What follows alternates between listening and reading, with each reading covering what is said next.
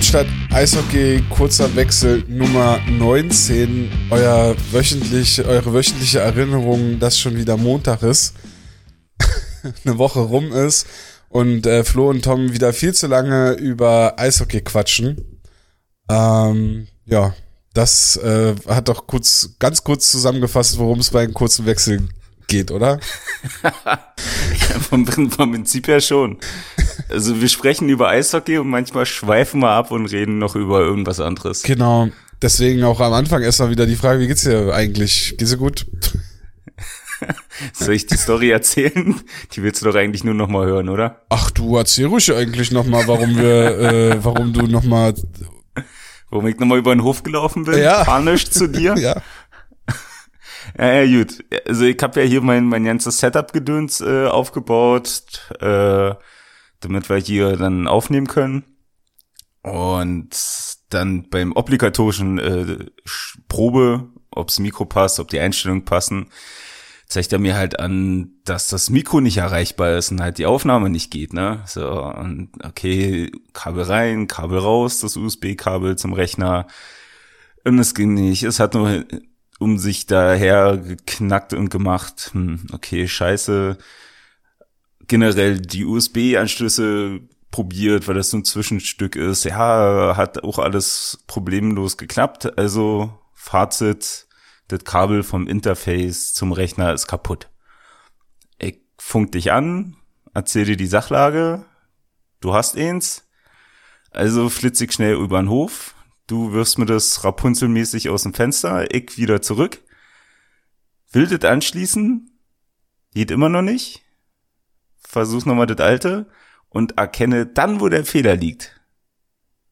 Das Mikro war nicht am Interface angeschlossen. Ja. Das war's auch schon. Mega Geschichte, auf jeden Fall. ja, total. Ich habe gerade noch so nebenbei überlegt, wie man das ausschmücken kann, aber man kann es einfach nicht ausschmücken, nee. weil es einfach so sagenhaft dumm ist. Es ist einfach so dumm. Ja, aber das beantwortet wiederum deine Frage. Also das spiegelt eigentlich so ein bisschen meine Woche wieder. Ja. es ist sehr durchwachsen mit teilweise sehr großen Tiefs und hier und da mal ein Hoch, aber eigentlich ja, genau das. Und bei dir? Äh, ich hab, Bist ja heute auch richtig fit. Ja, ach, alles gut.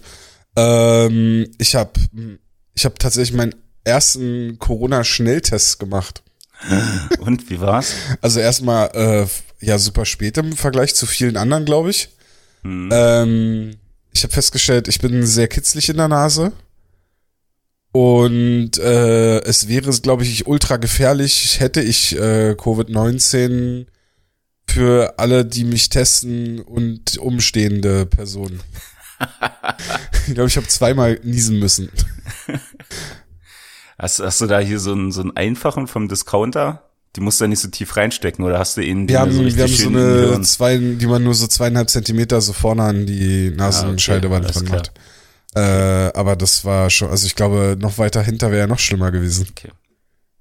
Nee, also die, die schon das Gehirn kitzeln, ich glaube, da, das weiß ich gar abartig. nicht. Ja. Abartig. So völlig abartig. Ne, ich hab hier manchmal welche für den Rachen. Also wenn du da jetzt ein Fable für entwickelst und das mal ausprobieren willst, kann ich dir gern mal ihn zur Verfügung stellen. Naja, ungern, ey. Ich habe schon keinen Bock. Also wir haben jetzt natürlich, wir haben jetzt auch die Möglichkeit, uns bei der Firma testen zu lassen. Oder bei der Arbeit, bei der Firma. ähm, ich weiß noch nicht, ey. Also ich werde es schon irgendwie machen, aber oh je, das wird, das wird ein, ein Kampf dann jedes Mal. So ja. Das ein bisschen was mit Selbst, äh, Selbstkontrolle zu tun. Hat. Ich bin, bin da völlig bei dir, wie gesagt. Mir tut auch jeder leid, der mich testen muss. Deswegen äh, funktioniert schon besser, wenn ich selber mache. Ja. Äh, es war immer noch nicht schön. Halt auch so schön, wiederum schöne Ding, ne, beim auch so geil. Willkommen im Jahr 2021. Friseurtermin und beim Friseur machst du erstmal einen Schnelltest. Was ja richtig ist, brauchen wir ja nicht drüber reden. Aber war dann halt schon ein stranger Moment, dass ich da an so einem Tisch stehe und das Stäbchen reinhaue und so, uh, okay, ja, alles gut, jetzt können wir Haare schneiden. Ähm, ja, aber so ist es halt. So ist es halt. So ist es. Wenn es dann halbwegs gesichert ist, dann macht man es doch eigentlich dann doch irgendwie gerne. Ja, und hat ja auch dadurch einen gewissen Event Perfekt. Event-Charakter, klar. ja. Das große Würgen 2. Ja. Äh, das große Würgen 2 hatten wir auch am. Wow. Wow, meine Damen und Herren, Oh bitte erheben Gott. Sie sich jetzt vor Ihren Endgeräten, stehen Sie auf, Oh. machen Sie auch noch die Fenster auf, wenn Sie wollen und ein Applaus für Tom fucking Überleitung Kanzok, Alter. Wow. Also ohne Scheiß, das war dein Bester. Überragend. Der war richtig gut. Knaller. Am 6. April nämlich das zweite Spiel, das Rückspiel gegen äh, München, äh, welches 0 zu 5 verloren ging. Äh, wir sprechen, wir müssen noch ganz kurz, wir sprechen Aufnahmezeitpunkt äh, oder Aufnahmetag ist der 11. April. Äh, wir sprechen an dem Tag, an dem die Eisbären überragend 4 zu 1 gegen Mannheim gewonnen haben. Äh, wir sprechen außerdem über die beiden Spiele gegen Schwenningen, die in der Woche stattgefunden haben und über das und beginnen wollen wir mit dem zweiten Spiel gegen München, beziehungsweise Flo wollte gar nicht so wirklich über das Spiel reden. Nein, Mann. Wirklich. ich hab, also ohne Scheiß, ich hab's da glaube ich sogar getwittert und die hatte ich eine, also ich habe das wirklich ernst gemeint. So, also wäre das Spiel heute nicht gewesen, wie es gewesen wäre, ich hätte glaube ich abgesagt. Also ohne Mist, dann hätte ich hier zehn Minuten Stillleben abspielen lassen und dann wäre gut gewesen. Also, nee, die, die, es war ja, wir ziehen wir es zusammen, zwei von jetzt die vier Spielen, von denen wir reden, zwei Niederlagen, zwei Siege. Äh, auch wenn Schwenningen Sieg war, war das halt so für mich dennoch Durchschnitt, was vom Ergebnis jetzt vielleicht nicht so rüberkommt. Aber wir sind ja erstmal bei, beim Spiel gegen RB. Und wow. Ähm, keine Ahnung. Also ich habe tatsächlich lange überlegt und mir fehlt fällt tatsächlich wenig Gutes ein über dieses Spiel. Ich war wirklich, ich war pappensatt. Also ich war völlig stinkig. Ich habe mein Zeug nach dem Spiel gemacht und bin nach Hause gefahren. Ich wollte keinen mehr sehen, ich wollte nichts mehr hören. Ich wollte nur noch heim. Ähm, weil es hat an so vielen Punkten einfach gefehlt. So halt diese, diese berühmten Kleinigkeiten, die man ja immer wieder anspricht, äh, Aufbaupässe, die nicht angekommen sind, äh, generell erste Pässe, die nicht irgendwie Tape to Tape, sondern irgendwie Tape zu Kufe waren oder sowas. Ähm, äh, körperlich einfach äh, vom Prinzip her war es so das erste oder zweite, naja, eher das zweite Drittel äh, vom vom Hinspiel mehr oder weniger gegen München, so wo man da gestanden hat wie sonst was und hat München halt machen lassen und die haben halt dankend angenommen. Ähm, halt nicht wirklich gefährlich geworden, ein, zwei Szenen mal gehabt. Äh, auch ein, auch ein Reich, der bei äh, München im Tor stand, fand ich jetzt nicht enorm gut. So, der hat einen guten durchschnittlichen Job gemacht. Ähm, die Paraden, die er gemacht hat, stand er halt tatsächlich gut und hatte auch ein gewisses Spielglück an dem Tag mit dabei. Ähm, also ja, wie gesagt, für, also das 5-0 ist da völlig gerechtfertigt. Und ja, also wenn du noch was Gutes hast von dem Spiel, dann ist schön. Aber wie gesagt, mir, mir fällt nichts mehr Großes ein. Was heißt Gutes? Man muss ja nicht immer, muss ja nicht immer positiv besprechen. Also ich meine, dafür, da ist es ja dann auch mal ganz interessant, dass jetzt eine Phase war, wo die Eisbären nicht ganz so gut dastanden und halt sich vielleicht auch die etwas größeren ähm, Schwachstellen innerhalb dieser Mannschaft äh, aufgezeigt haben oder sichtbar waren. Das war zum meiner Meinung nach zum einen, dass der Kader zwar wirklich sehr gut besetzt ist und ich glaube, ich hatte das äh, auch schon mal hier gesagt, wahrscheinlich der beste Kader, den Stefan Richer zusammengestellt hat in seiner Zeit bei den Eisbären. Ich glaube, das ohne Frage auf jeden Fall. Aber dass es trotzdem in der, in der Breite und in der Qualität dann doch noch Unterschiede zu München gibt. Und ich würde auch sagen, es gibt auch Unterschiede zu Mannheim, aber wir kommen zu dem Mannheim-Spiel äh, dann zum Schluss, weil wir das chronologisch abhandeln. Ähm, aber das schon mal vorweg, trotz des Sieges gibt es da trotzdem ähm, qualitative Unterschiede. Aber es gibt halt, oder ja, es ist schwierig, das so abzuhandeln, weil halt die Schwenningen-Spiele dazwischen waren, aber es ist halt, ne, die beiden größeren Gegner aus der Gruppe, die man, die man da äh, bekommen hat oder die man bekommen kann und dann, ja, in dem einen siehst du halt, oder in dem einen Duell in beiden Spielen siehst du richtig schlecht aus. Und dann hast du gegen Mannheim jetzt heute, das hatten sie mit eine der besten Saisonleistungen. Das gegen so eine Mannschaft ist halt dann schon, ja, zeigt dann halt ein bisschen was auf. Aber zu München, ähm, ich finde, man kann das aus der Perspektive besprechen, dass man, dass man so komplett auf die Eisbären draufhaut und äh, sagt, ja, wie schlecht haben die da gespielt und waren immer einen Schritt zu spät und ja, da hat ja nichts funktioniert und wie waren die denn eingestellt? Also wie, wie kann man eine Mannschaft denn so auf den Gegner einstellen jetzt, ne? Und ich mache dann ganz gerne mal den Schritt zurück und versuche dann drauf zu gucken, was dann, was vielleicht einfach auch die andere Mannschaft besser gemacht hat. Und äh, ich habe es auch an dem Tag getwittert gehabt. Ich glaube, dass das Spiel eine Mannschaft gewonnen hat, die besser gegen die Scheibe gespielt hat. Das ist jetzt nicht zwingend, also klar, die Eisbären haben auch kein gutes Spiel gemacht, das will ich damit nicht rausreden nehmen, aber man kann auch mal die Wertschätzung dafür zeigen, wie gut München eigentlich defensiv gespielt hat in dem Spiel. Da waren selbst die Angriffe der Eisbären, die im ersten Moment eigentlich gar nicht so schlecht aussahen, selbst die haben zu keinem Erfolg geführt, beziehungsweise sind nicht mal so weit äh, fortgeschritten, dass da eventuell mal eine gefährliche Situation hätte daraus entstehen können. Und ja, ich fand's phasenweise echt ein Showcase von einer Mannschaft, ähm, die gezeigt hat, hey, wir sind, wir, wir sind trotzdem, wir sind noch eine Qualität über euch. Ihr seid, ihr seid gut da in eurer Nordgruppe, habt das schon, habt das schon stark gemacht und ähm, möglicherweise können wir uns auch im Finale sehen oder im Halbfinale, aber ja, das war schon mal so ein, war irgendwie so ein bisschen die Grenzen festsetzen. Hm. Und äh, wie München das defensiv gespielt hat, wie sie in der eigenen Zone nicht wirklich was zugelassen haben, ähm, qualitative Chancen nicht wirklich groß zugelassen haben. Klar, am Ende war es ein, ein positives Schussverhältnis für die Eisbären, was bei 5-0 allerdings nicht groß überraschend ist. Das nennt man Score-Effects, da haben wir hier auch schon mal drüber gesprochen. Es ist halt einfach eine Mannschaft, die so deutlich führt, nimmt dann irgendwann den Fuß vom Gas. Dann, ja, kann man als unterliegende Mannschaft halt schon auch hier und da nochmal aufs Tor schießen. Aber es war am Ende schon eine Demonstration von München, wie man die Eisbären quasi schlagen kann. Ja. Und dafür nicht zwingend seinen besten Tag braucht, sondern es war einfach vom System, das war einfach systemisch, also man könnte auch sagen, Don Jackson hat ähm, Serge out, outgecoacht, ausgecoacht. Ausgecoacht klingt, glaube ich, auf Deutsch besser, aber ja. Ich glaube, so kann man das zusammenfassen muss da, glaube ich, nicht auf einzelne Szenen groß da zu sprechen kommen oder hast du da, also. Nee, nee, nee, nee, nee, das, das auf gar keinen Fall.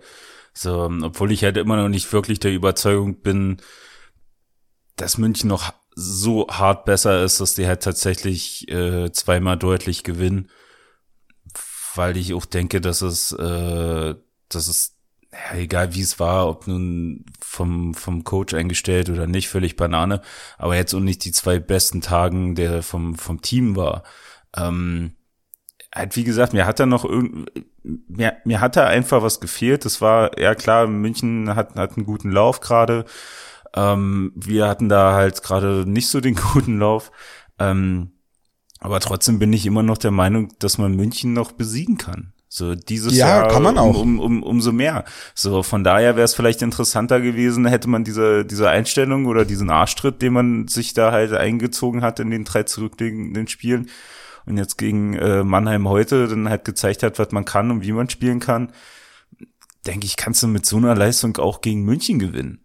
Ähm, von daher finde ich das ja, also ich stimme dir völlig zu, warum auch nicht ähm, was du da jetzt sagst. Aber halt, wie gesagt, bis ich mit der Leistung von heute gegen München sind die für mich immer noch knackbar. Ja, also ich meine, ne, hier fünf, fünf Euro ins Phrasenschwein, so jede Mannschaft ist an einem guten Tag schlagbar.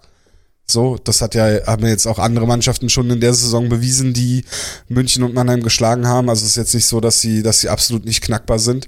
Äh, da stimme ich dir schon zu, aber das war schon, also, dass das München da gemacht hat, war schon, war schon auf einem anderen Level gut, wie sie halt die, die, die, die beste Offensive oder eine der besten Offensiven in der Liga Ähm, ja. ja, bei null Toren halten. Ähm, wenn man überlegt, dass die Eisbären vor dem Spiel gegen München ähm, einen Torschnitt von 4,1 hatten. Also dass sie 4,1 Tore pro Spiel gemacht haben. Dann, gut, hatten sie in den sechs Spielen bis zu dem Spiel gegen München nur 1,5 Tore pro Spiel. Das heißt, die Offensive ist schon ein bisschen abgekühlt. Und dann kommt noch eine Mannschaft wie München, die dann halt einfach gar nichts zulässt und defensiv so stabil steht.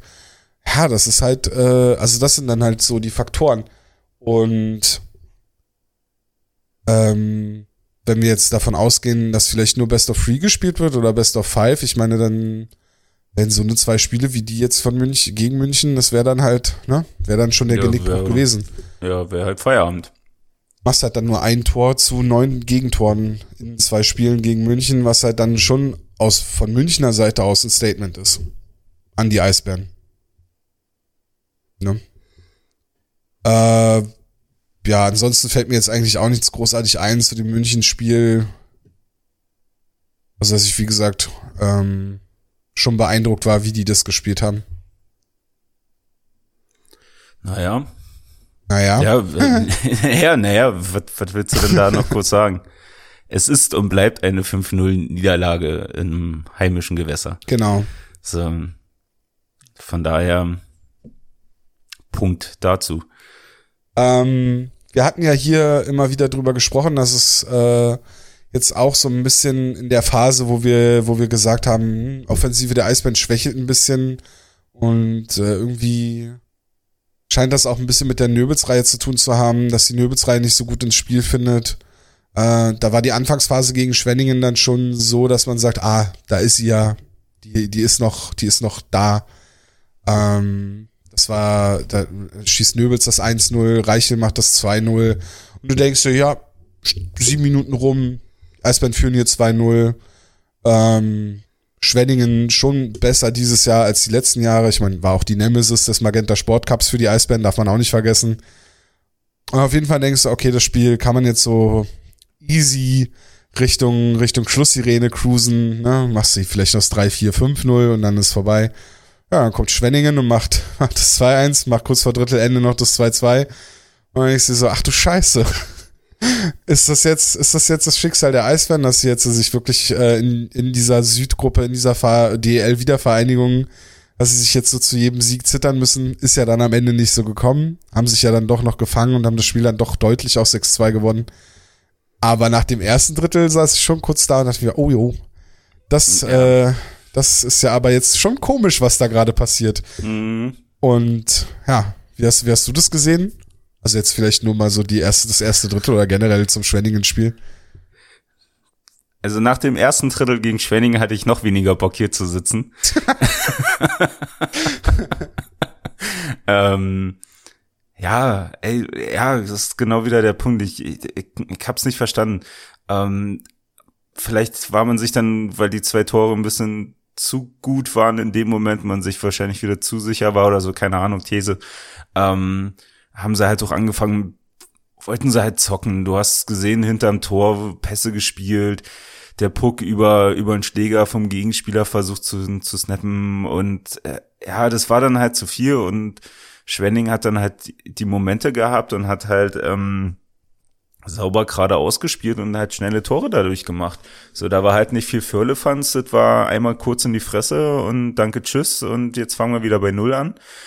Ähm, was du auch gesehen hast, bei, was beim Team ja schon gesessen hat, vor allem nach dem ersten Drittel, äh, ja, da, das war, glaube ich, noch ein größeres Hallo wach als da keine 24 Stunden zuvor gegen München.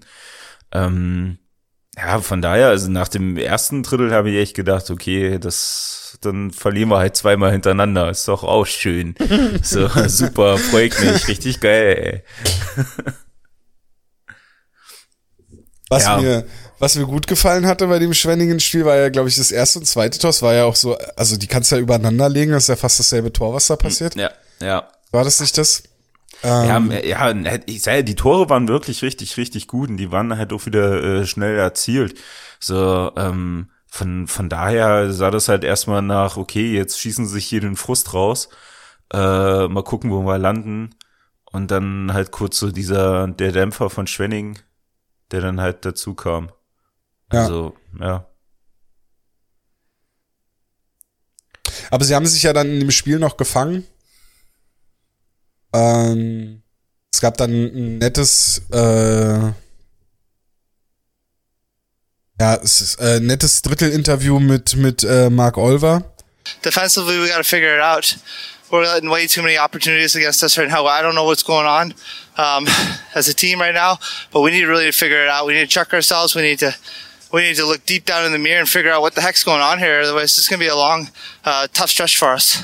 Ja, nette, das, das, das Drittel-Interview von Mark Olver haben wir jetzt gerade gehört, wo er ja auch gesagt hat, dass sie es defensiv irgendwie zusammenkriegen müssen, die Eisbären, dass sie, dass sie, äh, ja, sich alle gegenseitig mal im Spiegel anschauen müssen und äh, also jeder sich selbst und dann äh, das ihr, ihr, ihr Zeug da zusammenkriegen müssen, weil es sonst noch eine, eine, eine schwierige Zeit geben könnte für die Eisbären. Und ich glaube, das war nicht nur rein auf das äh, erste Drittel gegen Schwenningen bezogen, sondern auch auf die zwei Spiele gegen München vorher. Ähm, er hatte ja auch, ich glaube, also es war jetzt nicht in dem Ausschnitt drin, aber er hat vorher in der, in der Aussage auch gesagt, dass äh, offensiv konnten sie sich eigentlich immer auf sich verlassen bisher in der Saison. Ähm, nur defensiv weiß er halt nicht so ganz, was da gerade los ist und dass sie es zusammenkriegen müssen.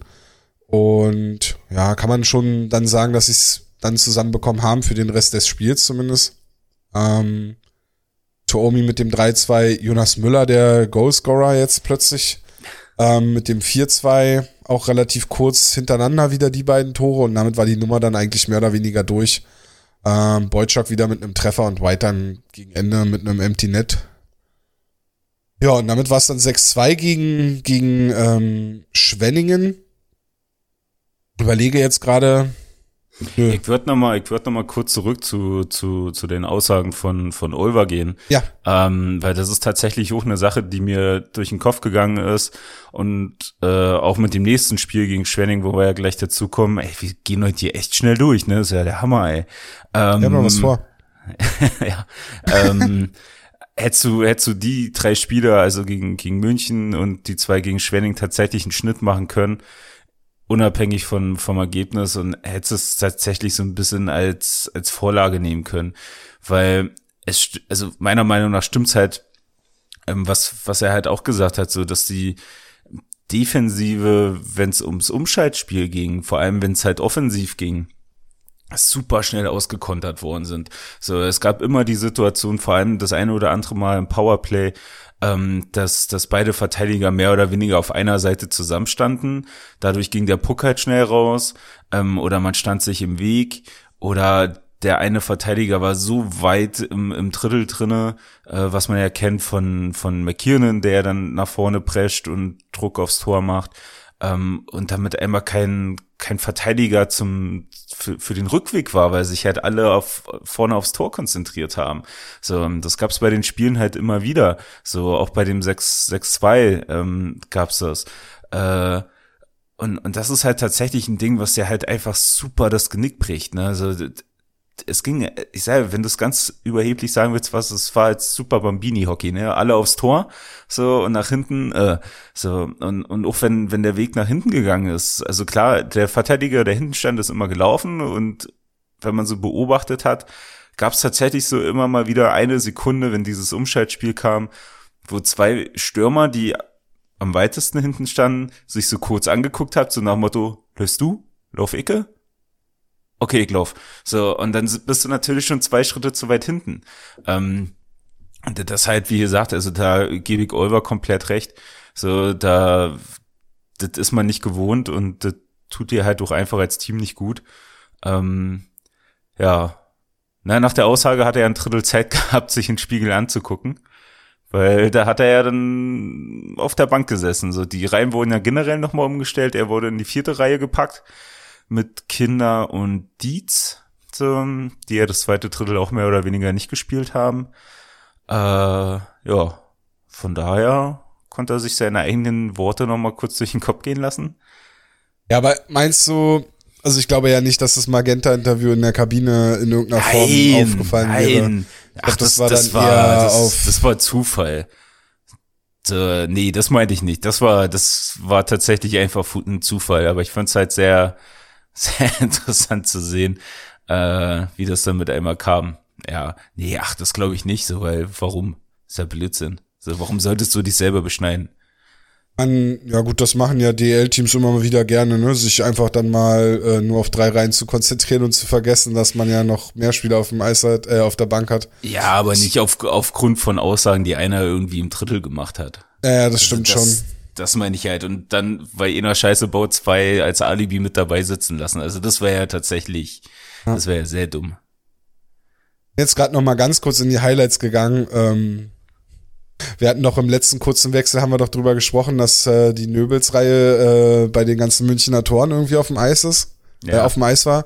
Bei dem 2-1 und 2-2 der Wild Wings war auch die Nöbels für der reiche Reihe auf dem Eis. Weil ich kurz überlegt hatte, naja, vielleicht lag es ja daran, dass, ähm, dass Oliver irgendwie einen entscheidenden Fehler gemacht hätte oder sowas und er deswegen rausgenommen wurde, aber dann war es vielleicht doch eine eher andere Entscheidung, das ihn da rauszunehmen. Ja. Ist ja, passiert ja jetzt momentan auch immer wieder häufiger, dass, dass Reichel mal aus der, aus der Nöbelsreihe rausgeht und Boyczak dafür reinkommt. Also es, äh, da ist ja jetzt äh, immer wieder mal eine Rotation, die da stattfindet. Eben. Wenn es nur für einen Wechsel ist oder für, für so einen halben Wechsel. Mhm. Das äh, finde ich eigentlich auch ganz interessant, dass das gemacht wird. Also das, das hat auch schon wieder sowas, was ich mag. So den Stil. Naja, es, es, es bewegt sich halt selbst im Spiel was. Oder, also noch ja. besser kannst du ja nicht sehen, dass da auf der Bank halt auch einfach äh, versucht wird, drauf einzugehen und da halt da auch so ein klassisches Coaching stattfindet. Ja. Du, du hast es halt nicht, wie sie hier in der Konsole, wo du vorm Spiel deine Reihen zusammenstellst und dann spielen immer die zusammen. Ja. Also, nee, ohne Frage. Es ist auch, also ja, es macht Spaß zuzugucken, wenn sowas halt wenn halt von Spiel zu Spiel auch geguckt wird, so, oder halt auch, was du ja auch öfters ansprichst, dieses, dieses Matchup, wer vom anderen Team spielt gegen wen regelmäßig und so ein bisschen dieses strategische Schachspiel, wie kann ich den anderen am besten ausschalten? Ähm, ja, das ist super interessant. So, wenn man das dann halt vernünftig darlegen kann und das dann halt dadurch gesehen wird, dann ist es halt mehr als nur eine Gummischeibe irgendwo lang schießen und hinterherlaufen und gucken, was passiert. Ja. Jetzt hilf mir doch mal schnell. Wer ich war denn? Da brauche ich, nee, obwohl. Nee, alles gut. Ähm, gut. Zweites Spiel in Schwenningen, dann, äh, also zweites Spiel gegen die Schwenninger Wild Wings. Ging 4 zu 2 an Schwenningen. Ähm, dazu nur noch mal vorweg. Äh, Sebastian Streu war wieder im Kader. Ähm, ist erstmal gut, nachdem man, also man hatte ja nicht wirklich was gehört, war ja nur anzunehmen, dass er den Check, den er gegen Ingolstadt kassiert hatte, dass das eventuell vielleicht dann doch etwas längerfristiger wird, wenn vielleicht sogar eine Gehirnerschütterung oder so war. Also das ist schon mal gut, dass er wieder im Kader war. Und äh, Fabian Dietz war ja schon im ersten Spiel gegen Schwenningen im Kader. Ich glaube, gegen München hat er noch nicht gespielt. Und äh, Tobi Anschitschka hat beide Spiele gegen Schwenningen gemacht. So, finde ich, kann man auch äh, eine Erwähnung als Erwähnung nennen.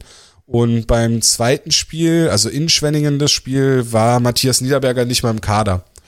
Ähm, eigentlich eine ganz interessante Geschichte, weil ähm, das mal so, also wenn, wenn du ja davon ausgehst, dass er eh nicht spielen soll, und das war ja, war ja auch Back-to-Back, -back, also es war ja Samstag, Sonntag, Schwenningen und Mannheim jetzt.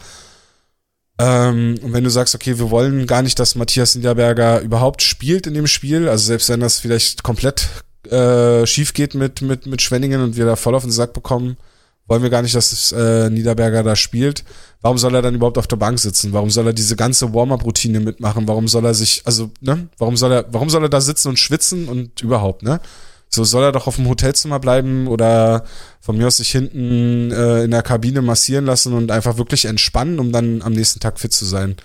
Ähm, Finde ich, äh, finde ich eine gute, gute Entscheidung, eine gute Richtung, das so anzugehen und zu sagen, okay, wir, wir, wir, wir spielen das ganze Ding so durch.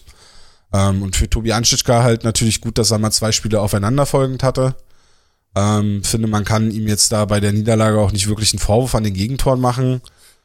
Ähm, überlege nee, gerade. Nicht gar nicht. Ne, in, in Endeffekt hat er ja so äh, zwei und ein Viertelspiel gehabt, weil das letzte Drittel gegen München hat er ja auch. Äh, stimmt, das letzte Drittel gegen München hat er auch gespielt, stimmt. Genau, also da hat man ja schon gesehen, dass Niederberger so auch keine Lust mehr auf seine Arbeit hat an dem Moment und naja, ein bisschen gut. angefressen war, was ja nachvollziehbar war, weil hier und da hat man ihn noch äh, alleine gelassen. Ähm, von daher, genau, war schon das dritte, äh, dritte Drittel da. Äh, ja, Also auch da wieder, also ich find's, ich, ich sage, ich, ich erzähle immer dasselbe, wenn es um ihn geht, wenn es um Anschitschka geht, ähm, erzähle ich immer dasselbe, aber ich find's halt immer wieder bemerkenswert, was der für eine Scheißruhe hat. So, das ist, ist so krass und in seinem Spiel so eine Routine ähm, das, was er halten kann, hält er ohne großes Tara. So klar, hier und da siehst du halt, dass ihm da noch ein bisschen die Erfahrung fehlt. Ich glaube, beim Spiel in Berlin gegen Schwenning gab es eine Szene, wo er, wo er den äh, Puck hatte, wo er auf den Knien war, der halt so ein bisschen nach vorne springt, ähm, wo sich Niederberger vielleicht drauf wirft, um den Puck halt wirklich safe zu haben. Und äh, Anschutschka geht da halt eher so ein bisschen das in Anführungsstrichen Risikospiel ein und schiebt sich den halt mit dem Schläger wieder zu. Das sind dann halt tatsächlich nur so eine Kleinigkeiten, wo du auch wiederum auf einem sehr hohen Niveau wieder anmerkst, dass das jetzt nicht das Optimalste war. Ähm, von, von daher war, war das, ja, gibt's da überhaupt kein Ding. So kurzer Switch zurück ähm, zum, zum Spiel in Berlin. Ja, gab's ja dann eh ein Duell zum Ende hin der, der jungen Torhüter. So, weil das war ja dann auch kein guter Tag für, äh, ich glaube, für einen Spieler, ich weiß gar nicht mehr, für Schwenning, der, der raus musste und am Ende ja auch noch äh, der Torwart von Schwenning, der sich ja verletzt hatte. Und dadurch halt der, der junge Bensing reinkam mit 21 Bis Bensing kam rein, genau, und äh, Patrick Chaverni war, hatte das Spiel gestartet, weil ähm, Eriksen noch wegen dem Familienfall äh, hatte einen Trauerfall in der Familie. Das genau. wurde, äh, wurde auch benannt im, im der ne? Übertragung. Also ist jetzt nicht so, dass ja. es ein geheimes Ding wäre. Also er hatte einen Trauerfall in der Familie und war in Schweden für ein paar Tage. Genau. So, von daher. Und für den, äh, für Herrn Polacek als Schiedsrichter war es auch kein guter Tag, der hat sich auch verletzt. Mhm. Aber gut, Polacek. Ähm, Nee, also von daher hat man da schon ein junges Torhüter-Duell gehabt. Äh, was ja dann zum, zum, zum Spiel in Schwenning dann wieder nicht der Fall war, weil Eriksen wieder dabei war. Und man hat es auch sofort gespürt. also, es war halt, es war Eriksen da. So, ich glaube, Fetzi hat es auch bei Twitter rausgehauen, wenn du von MVP redest, dann solltest du von Leuten reden, wo es sichtbar ist, dass sie auf, auf, auf ihr Team einen Einfluss haben und es sind dieses Jahr halt einfach Urbers in Bremerhaven und unter anderem halt Eriksen in Schwenning.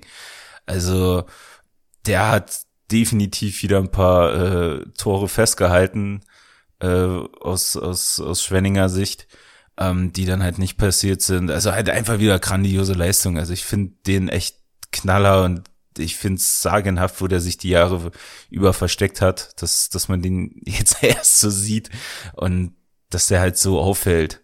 Also ja. das ist, ist schon, ist schon echt Wahnsinn. Also es war auch, also ich glaube, im schlechten Torhüter, schlechteren Torhüter oder schwächeren Torhüter äh, verliert Schwenningen das Spiel auch. Das war ähm, nur als, als Beispiel Statistik 27 zu 11 Schüsse im letzten Drittel allein für die Eisbären. Ja. Also mal. aus allen Rohren da äh, gefeuert. Ähm, und auch noch eine, eine zweite Zahl dazu, 26 Abschlüsse der Eisbären kamen aus dem Slot. also aus dem gefährlichen Bereich.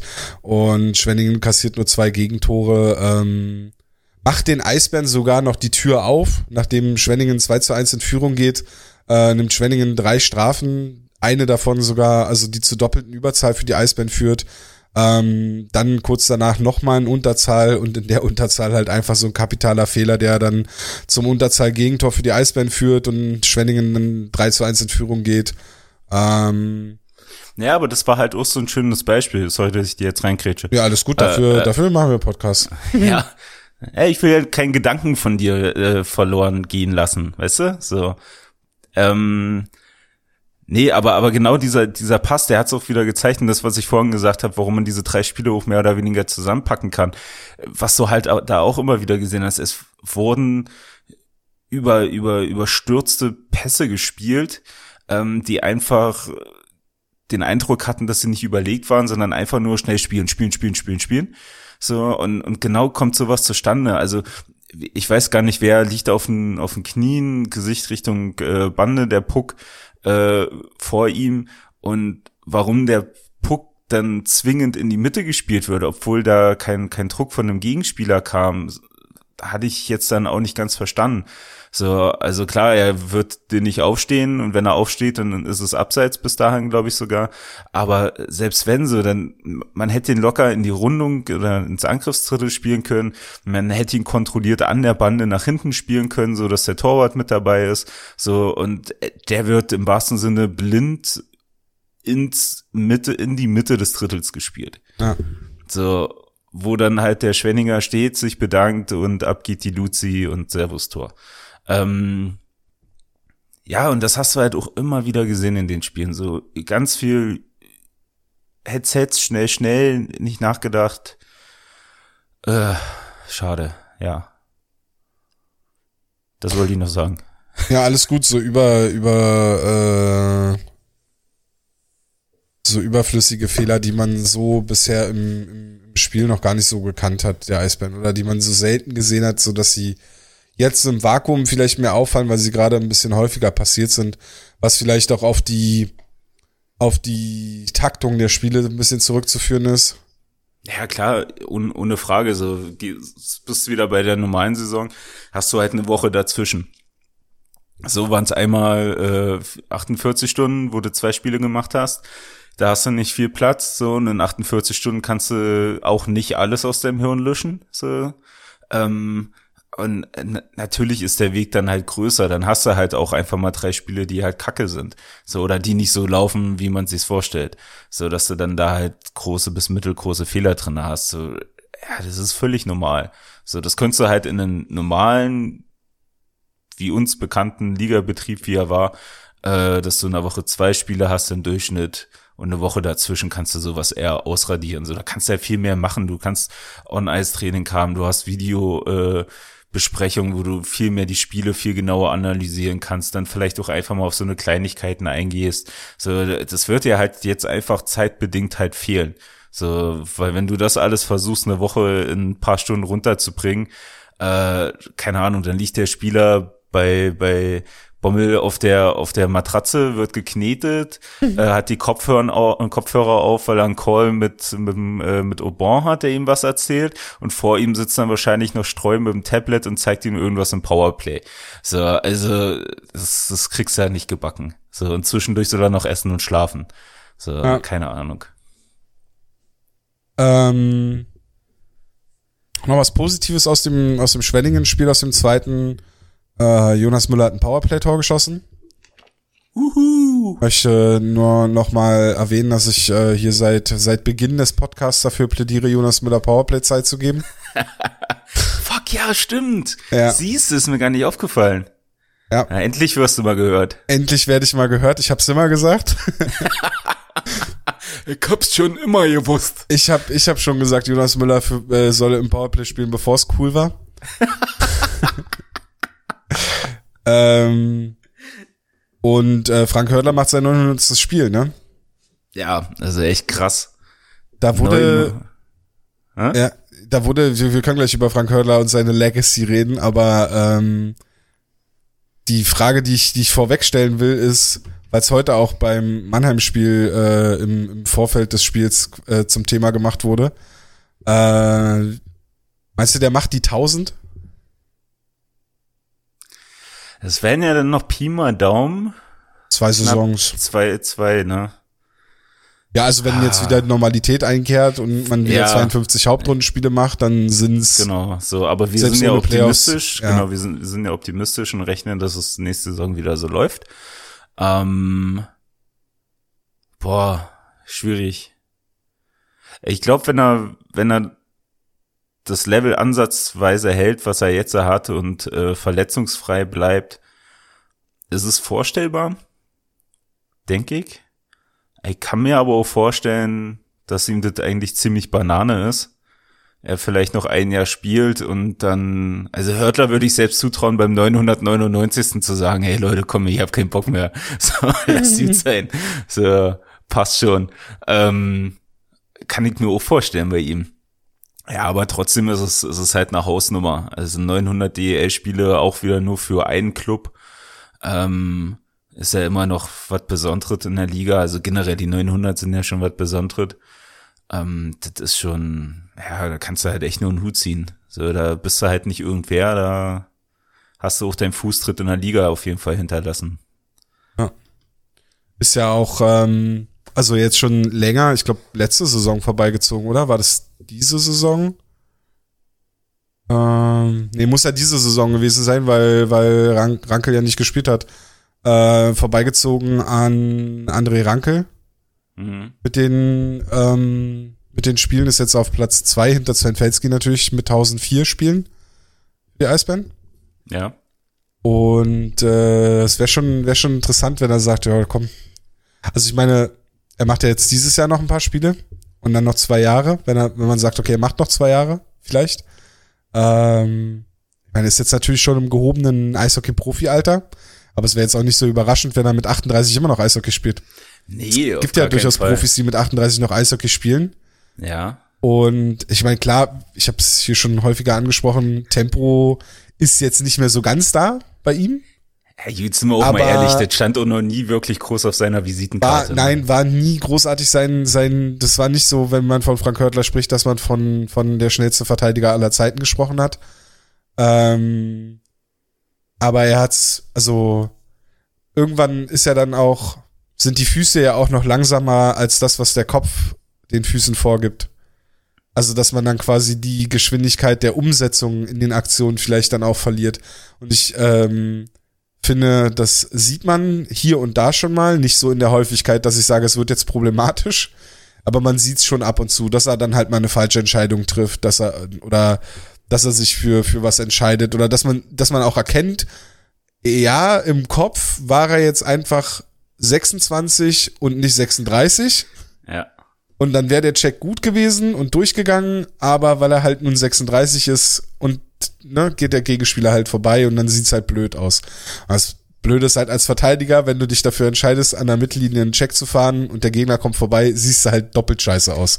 Dann ist im Durchschnitt nur noch einer hinter dir und der kann nicht so weit raus. Ja. Ähm, ja, ja, klar, und ich sag mal, er, er zeigt ja auch wirklich immer so schön, äh, wenn, wenn Strafen dabei sind, die halt dumm waren, weil er vielleicht einfach zu langsam war, weil der Gesicht dann irgendwelche äh, Ausgleisungen hat, weil der Kopf äh, nach hinten wandert. Ähm, also da, da siehst du ja, dass er sich da selber ärgert, äh, aber trotzdem find, find, oder anders gesagt, kann ich mich nicht dran erinnern, äh, dass ein, dass ein Frankie Hörtler so konstant und so zuverlässig so einen stabilen, schnellen Pass nach vorne gespielt hat. Ähm, in, in, in der Häufigkeit, so zumindestens. Und da ist er ja wirklich, also ein mega Auge, so um, um den schnellen Pass zu spielen, das schnelle Konter entstehen. Äh, also das finde ich echt, also das fällt extrem auf.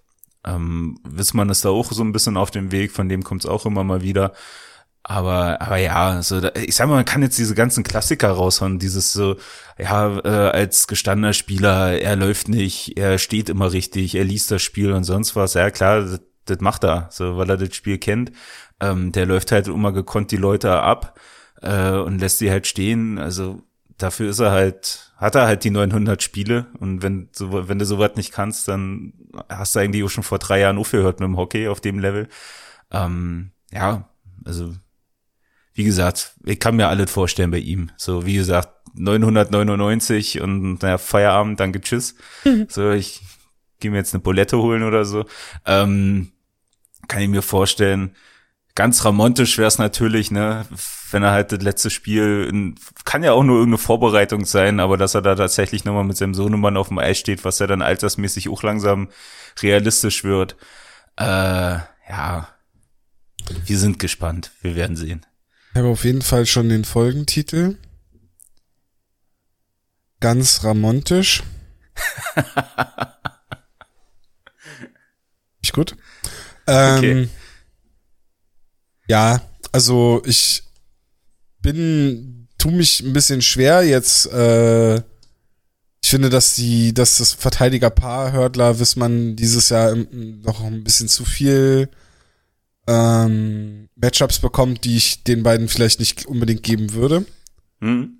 Äh, ich finde nicht, dass sie, also dass, dass sie häufig auch in entscheidenden Phasen so viel auf dem Eis stehen müssten, wobei ich aber auch manchmal den Eindruck habe, dass sie das einzige Paar sind, was nicht gematcht wird. Also oder ja, ist schwierig, das so so einzuordnen, aber es gab heute halt witzig, weil das äh, es passt halt jetzt auch rein, weil es war heute im, im, in der Übertragung wurde kurz gesagt, dass äh, Hördler Wissmann wahrscheinlich das beste Verteidigerpaar der Liga wären.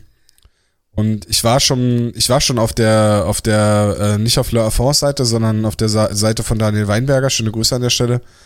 Ähm, also und und habe halt so ein bisschen durchge, durchgeguckt, was so, was man vielleicht so wieder für für spannende Sachen da so ausgraben kann. Und er hat, er bietet dort halt auch an ähm, Verteidigerpaare. Also dass du dir angucken kannst, welche Verteidigerpaare haben verhältnismäßig viel Puckbesitz, spielen, also gerade kann man halt dann auch gucken, Verteidigerpaare, die viel zusammenspielen und das dann halt vergleichen. Also du kannst dann gucken, okay, ne, mindestens, also dieses Verteidigerpaar muss mindestens 150 Minuten zusammen auf dem Eis gestanden haben. Okay. Damit du auch einen Vergleichswert hast, ne? Wenn natürlich jetzt irgendwie ein Duo auf dem Eis steht, was drei Minuten auf dem Eis war, bei den drei Minuten irgendwie fünf Tore geschossen hat, dann schwierig, ne?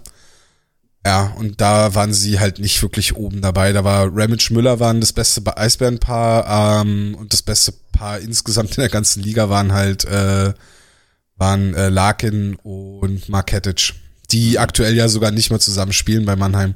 Deswegen hatte ich den Tweet heute äh, auch geschrieben, dass ähm, es da von Müller Wissmann als bestes Verteidigerpaar gespielt, äh, gesprochen wird, während auf der Gegenseite äh, Larkin Katic jederzeit zusammenspielen könnten. Ja. Ja, nee, also ja. Und es soll also gar nicht, das, das soll das, gar nicht den beiden soll, irgendwie ja, was wegnehmen, ne? Also sie spielen schon eine gute Saison und und ich finde auch gerade Wissmann, der am Anfang ja auch viel Kritik bekommen hat, auch von uns, mhm. hat sich schon auch gesteigert und ich finde gerade auch das, was du gerade angesprochen hast mit dem ersten Pass, ähm, das hat schon, das hat sich schon gebessert und da ist schon, also da, manchmal kommen bei Wissmann halt so Situationen durch, wo die gut gedacht sind und dann in der Umsetzung halt noch nicht so ganz funktionieren. Aber das wird sich ja noch verbessern. Und bei Hördler ist halt, äh, bei Hördler ist manchmal, würde ich mir wünschen, dass er sich schneller von der Scheibe trennt. Aber du hast schon recht, die, die, die, die, die, die frühen Pässe von ihm und so. Ich glaube, das ist vielleicht auch so ein Ding, was er lernen musste, weil er früher ja auch gerne mal mit der Scheibe ein paar Meter gegangen ist. Mhm.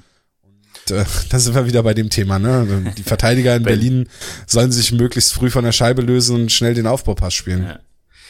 Ja, das auf jeden Fall. Nee, aber ich sage, was, also klar sind Wismann und Hörtler jetzt nicht das, das stärkste Verteidigerpaar in, in der Liga. So, ich hatte es auch gehört vom Kommentator heute. Ich kann mir halt auch vorstellen, dass das heute halt nochmal so ein bisschen hochswitcht oder generell ein bisschen mehr Aufmerksamkeit nimmt, weil eben genau das, was du gesagt hast, müsste man vielleicht mal nachforschen. Deswegen hier jetzt so eine steile These. Vielleicht ist es dann halt auch eines der besten äh, deutschen Verteidiger, du, die du in der Liga hast.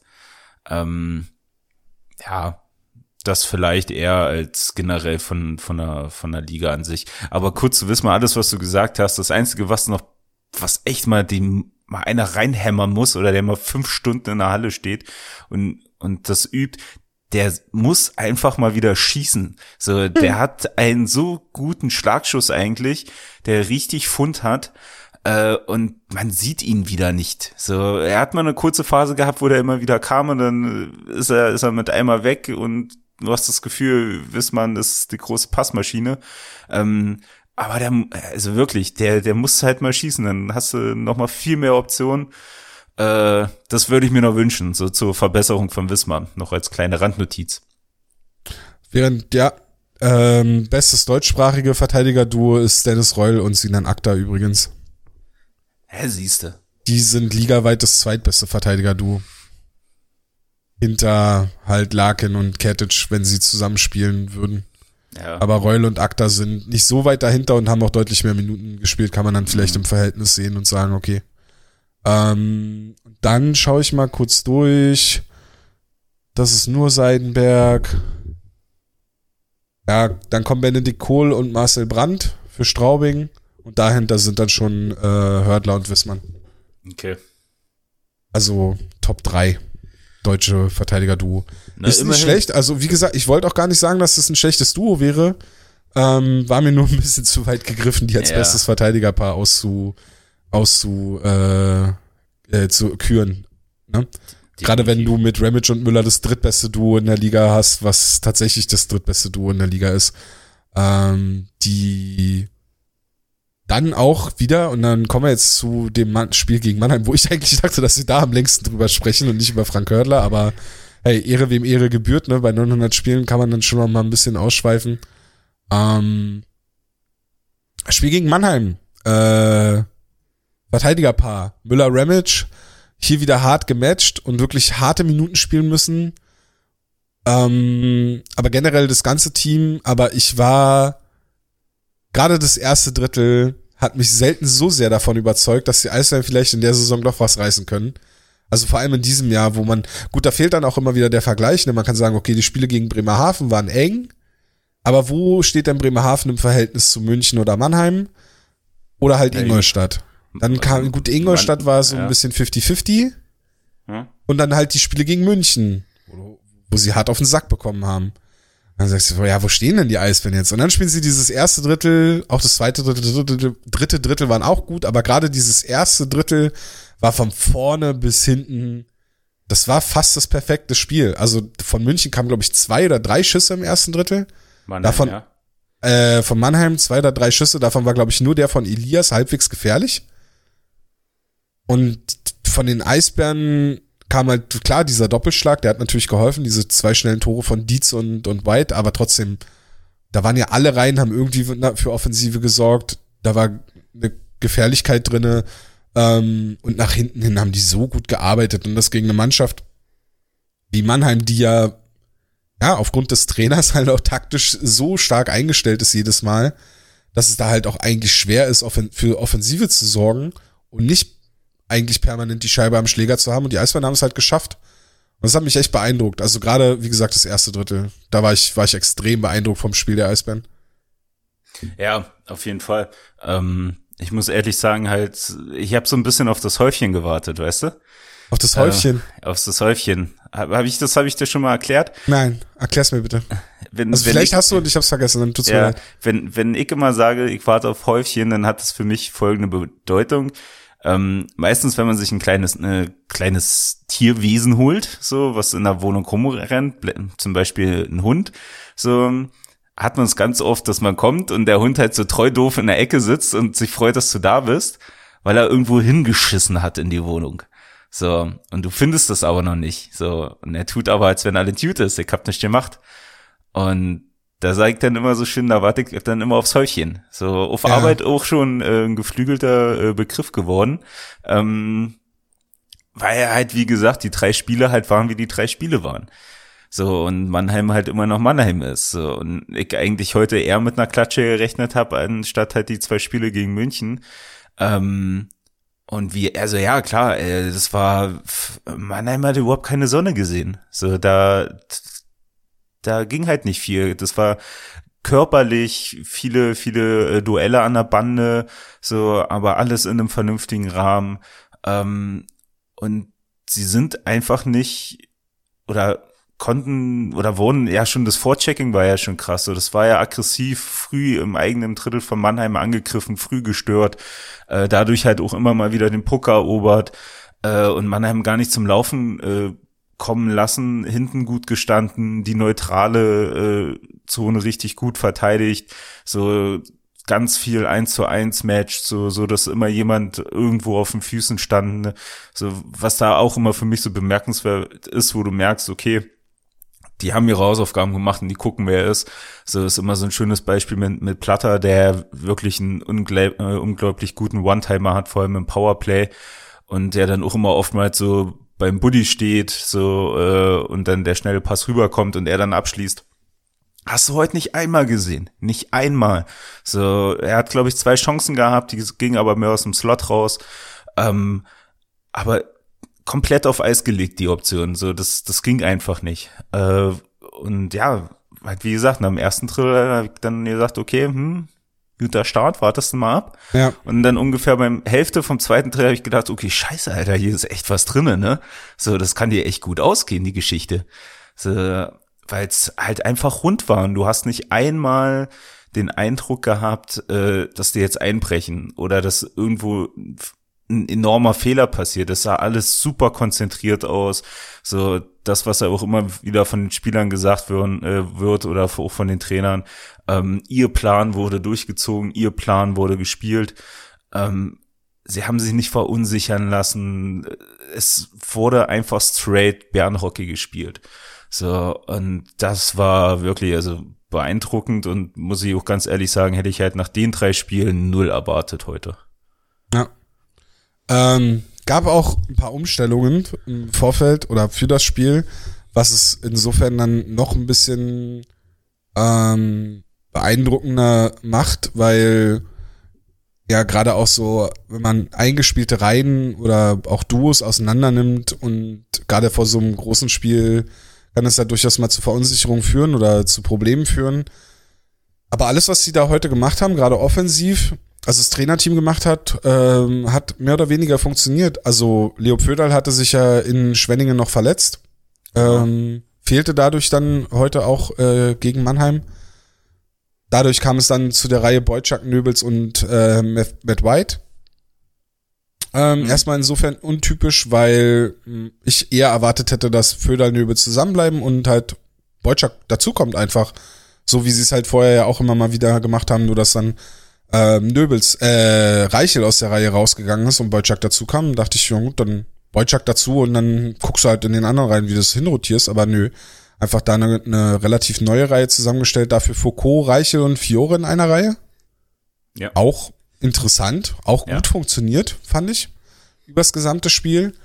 Ähm, und Sebastian Streuer hat sogar dritte Reihe Eis, in der dritten Reihe Eiszeit bekommen mit mit äh, Olver und Parker Tuomi und auch Tuomi heute wieder gegen gegen Mannheim auch wieder sehr starken paar Aktionen, ein paar so Einzelaktionen gehabt, da vors Tor gezogen und halt auch das Tor geschossen, das das 3-0 ähm, wo er, wo er sich vom Tor, weiß gar nicht gegen wen er da stand vom Tor, aber es war auf jeden Fall jemand, der äh, genetischen Vorteil hatte. genetischen Vorteil hatte. Also, er war halt ja, klar, nee, deutlich ja, größer ja, und breiter als er. Und ja, hat sich ohne Frage, ohne Frage. Nicht wegschieben lassen, ne? Also das, was wir schon die ganze Saison immer wieder über Toomi sagen, ja. so der Typ ist halt ein Quadrat und der, der lässt sich nicht so leicht bewegen. Also das ist schon. Da hat er halt wieder so kurz den Wadenbeißer rausgeholt. So. da hat er sich dran verkeilt und hat dann halt seine Chance gekriegt. Nee, genau, ja, und halt auch auf, aufgrund der, äh, der Verletzung und dass er heute gefehlt hat von, von Föder, dann halt äh, Mick wieder mit in, in, einer, in einer vierten Reihe genau. im, im Sturm. Äh, der mir heute aber halt nicht so ganz so aufgefallen ist. Ich weiß äh, der viel gespielt, der hat auch gar nicht so viel gespielt, nicht, ne? Ich glaube halt tatsächlich nicht. So, ähm, ja, aber selbst da, so, es kam halt egal von welcher Reihe, es kam immer Druck, es ist nicht einmal wo eingefallen. Es hat mich tierisch gefreut, dass Dietz heute endlich sein erstes Tor gemacht hat. Ähm, auch mit einer guten äh, Vorlage, weil rausgearbeitet und nicht aufgehört zu spielen von Kinder, ja. der da aufmerksam vor, vor, Endras, äh, vor Endras ist ähm, und, und Dietz endlich sein Tor machen kann. Äh, das hat mich enorm gefreut für ihn. Äh, ja, von daher, aber ich glaube, das ist halt auch, ich hatte es bei uns ja in die, in die Gruppe mit Hannes äh, zusammengeschrieben. Ich glaube, das war halt halt auch ein Faktor, dass Endras jetzt heute nicht unbedingt seinen größten Blumentag hatte. Ja. Ähm, er war nicht schlecht, ohne Frage, aber er war wiederum nicht der Endras aus den letzten Spielen, die man halt immer mal wieder gesehen hat, wo er immer mal für einen Riesen-Safe gut war. So, es waren so ein, zwei kleine Sachen, die ich ihm jetzt nicht unbedingt äh, zuschieben würde, beziehungsweise eigentlich vielleicht auch irgendwo erwarte, dass das nicht passiert bei ihm, weil es halt Endras ist. Ähm, hat, glaube ich, hier und da auch ein bisschen geholfen, äh, weil ich dann schon mal das Gefühl hatte, dass Mannheim dann auch sehr geguckt hat, vor allem die Verteidigung halt nach hinten auf Endras, ähm, um da vielleicht das eine oder andere Ding halt wegzuschippen was dann vielleicht geholfen hat, äh, für, für die Eisbären ihr Spiel beizubehalten. Ähm, sicherlich kein, kein spielentscheidendes Ding, aber auch so ein kleiner Faktor, der heute mit reingespielt hat. Ja, ich glaube, der bessere Torhüter der Adler saß heute auf der Bank. Ja, der Überzeugung bin ich schon seit November. Ja. Also, ja. Lass uns dabei bestehen. Ähm, ich will. Was war dein, was, was, was hast du gedacht, als ähm, bei der Überzahl im letzten Drittel plötzlich sechs Mannheimer auf dem Eis standen? Pierre Paget ist zurück. Ja, danke. Ja, mehr wusste, mehr hatte ich dann dazu auch nicht. Also da, da habe ich echt dann auch in der Übertragung drauf gewartet, dass das auch noch fällt, dass man das auch noch mal erwähnt, ähm, dass Pierre Pagé das ja auch gerne mal gemacht hat. Ja. Ähm, nee, aber es wurde ja Don Jackson erwähnt, der das ja auch schon mal gemacht hat. Stimmt, ja, der hat das So. auch, der hat das auch mal gerne hier und da Ja, gemacht. Äh, genau. Nee, aber krassen, also, also schön Move, ne? Hier, ich weiß gar nicht, wer war heute Experte Renz, ne? Ja. Ähm, der die Nummer eigentlich schön auf den Punkt gebracht Der Andi. hat. Der. Andi. Der Andi Der Renz. immer alles so ja, betont, Ja. als wär's ein super Aufreger. ja. Und da muss man schon mal auch aufpassen, worüber er da Das ist nervig hier auf. überhaupt spricht. Hör bitte auf. Mein, mein Renz ist schon sehr gut. Nein. ähm, Besser als der, besser als der, äh, wie heißt der, Ehelech, nee, wie heißt der andere, der äh, hier Kühlbox, ehrlich, ne? der Kühlbox-Ehelechner, besser Ja. als der Ehelechner von manch anderen in der deutschen Podcast-Szene, deutschen Das Eishockey-Podcast-Szene. ist ja der Wahnsinn, ist das. Nee, das ist ja Wahnsinn. Das ist ja Wahnsinn. Ja, ich werde irre. Irre. Irre. Wahnsinn. Wahnsinn. Ja, erzähl jetzt, was du sagen wolltest. Das ist dein Fahrer, das ist ja der Wahnsinn. Ähm, was soll ich Ihnen erzählen? Wir waren stehen geblieben bei Andi Renz. Ja, genau. Ey, jetzt hör auf, wirklich. Ähm, nee, und, und genau, Andi rennt äh, zu der Situation, dass äh, Craig, äh, Craig Posser ich schon, Alter, was ist denn los heute im Kopf? Ähm, äh, der, der Pavel halt äh, den Endras früher rausholt. Ähm, also ja klar, da brauchst du schon Cojones, um das zu machen, ne? Aber auf der anderen Seite, also äh, was hätte passieren können? Eben genau, dass dieses Tor fällt. So, dann wäre es halt ein Tor gewesen. Und bessere Option wäre halt, du schießt das Tor und kommst halt noch mal ran und kannst das Spiel vielleicht wieder enger machen. Also von daher, ja, so nicht gewonnen, nicht verloren, so richtig. Ähm, und dann siehst du da aber halt auch was, also ich bin ja, find, find, find ja äh, Olle, Olle Pavel halt echt gut. So als Trainer finde ich den schon enorm gut. So, und also der, egal wo er ist, der, der bringt jedes Team nach vorne. Du siehst, was, was der in Wolfsburg aufgebaut hat und wie es ohne ihn ist. Ähm, du siehst, wie schneller Mannheim, klar, auch wenn es Mannheim ist, aber wie schneller da das Eishockey prägen konnte. Also der ist schon echt fit, das ist schon echt ein großer. Ähm, aber, aber ja, so, warum nicht? So, warum denn nicht? So, äh, ich war ja schon überrascht, dass er in der Situation davor diese, diese Auszeit nimmt. Ähm, das fand ich Die ja hatte ich nicht verstanden, die Auszeit. Das war eher das Problem, dass ich nicht verstanden habe, warum nehmen die jetzt eine Auszeit? Ja, Drittel hat gerade begonnen und äh, ihr habt jetzt eine Überzahl. Die Auszeit ergibt eigentlich gar keinen Sinn. Ja, und dann stehen sechs Mann einmal auf dem Eis und dann denk ich, ja, okay, es ergibt jetzt dann doch ja, Sinn. Eben. So, und ja, also von daher, ja, gute Aktion. Leider halt mit dem Tor oder für sie dann halt oh, äh, mit, mit dem Tor bestraft, aber ja, Mann, wie gesagt, was willst du machen? So, was, Ich was find bringt halt dir das, die, die Scheiße dann halt runterzuspielen? So, und, und du machst 0815 und im Nachhinein wirfst du dir dann halt vielleicht vor, okay, warum habe ich es nicht einfach gemacht? So, äh, von daher, ey, alles gut. Ich finde halt auch, zum einen, die sind relativ, die sind sicher qualifiziert. Die werden auch relativ sicher als Erster in der Gruppe in die Playoffs einziehen. Ähm, und ich bin eh großer Fan davon, dass gerade im Eishockey, wo man, wo man so konservativ in vielerlei Sicht denkt, äh, einfach mal ein bisschen, bisschen außer, nach außen zu denken und mal, mal irgendwie was zu probieren, was, was, was irgendwie mal ein bisschen einen Aufreger verspricht oder mal was Spannendes verspricht. Insofern fand ich das auch, ja, riskant, so, aber jetzt auch nicht schlimm. Und ich meine, was hätte das Schlimmste, was passieren hätte können, ist ja passiert, dass die Eisbären das Tor schießen. Und ja, danach haben sie es halt ja nicht nochmal gemacht. Das ist ja nicht so, dass sie dann gesagt haben, so jetzt schieben die wir nochmal ein Torwart raus. Und jetzt nehmen wir wieder ein Torwart raus und pff, so nach dem Motto. Von Don Jackson gab es ja mal die Aktion, dass er Torwart rausgenommen hat, auch wo der Spielstand schon doch sehr deutlich war. Und er danach im Interview gesagt hat, er wollte der Mannschaft klar machen, dass sie auch defensiv spielen müssen. Und äh, da war dann auch, äh, das war im Tagesspiegel damals oder so, da war Jackson Eisbären-Trainer. Und dann stand halt so als letzter Satz des Artikels, also es ging dann, dass Jackson diese Aussage getätigt hat und dann war der letzte Satz des Artikels, die Eisbären äh, kassierten in den letzten Minuten des Spiels kein, ohne, ohne Torwart kein Gegentor mehr. So nach dem Motto, so die, die Methode des Trainers hat gewirkt. so, das Zeichen des Trainers hat gewirkt. Also insofern, ähm, ja, wie gesagt, ich bin immer Fan davon, wenn Trainer mal was versuchen und in dem Fall ist es halt schief gegangen, aber ähm, ich glaube, der Andi, der Renz, der hat's ja auch gesagt. Vielleicht war es ja auch nur als Vorbereitung für die Playoffs. Wenn Ich will das ein entscheidendes Tor fehlt. So. Hör bitte auf. Ja, aber der redet echt so. Tut mir leid. Ja, Kann aber ja mach es doch nicht. Ähm, Ja. Haben wir noch was zu, zu, zu Mannheim? Also es wird ein, gibt ja wieder ein kurzes Wiedersehen. ja, ähm, genau. Die spielen ja jetzt dann schon, äh, keine Ahnung, übermorgen wieder gegeneinander. Ja, gefühlt gestern.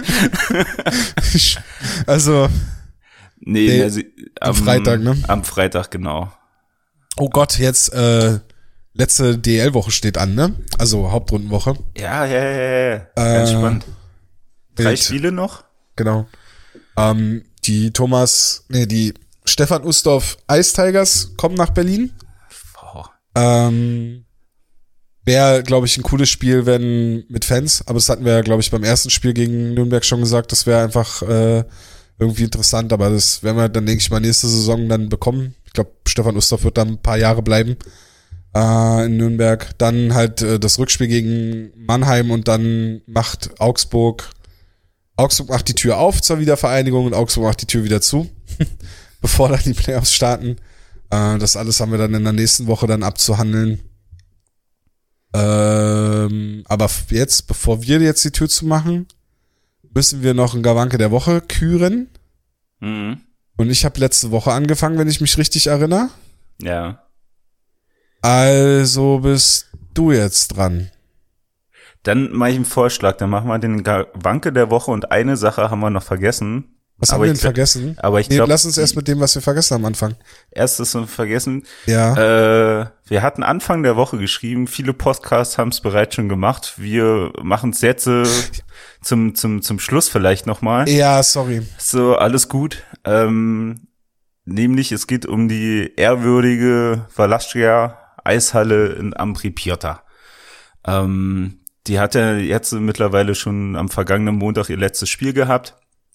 Aufgrund dessen, dass Ampri nicht äh, in die Playoffs gerutscht ist.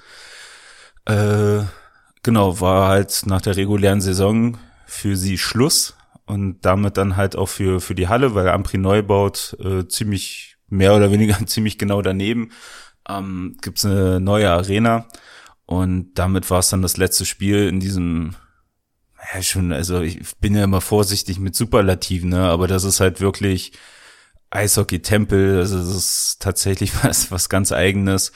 Ähm, und das wollten wir halt hier auch nochmal benennen und halt auch, auch irgendwo nochmal würdigen, weil ich es halt schon wichtig finde, allein durch die Connection äh, Berlin und Ampri, die man ja seit den frühen 2000er Jahre äh, durch den Europa- oder European Cup oder via Continental Cup und wie er damals alles hieß, ähm, ja, geboren worden ist.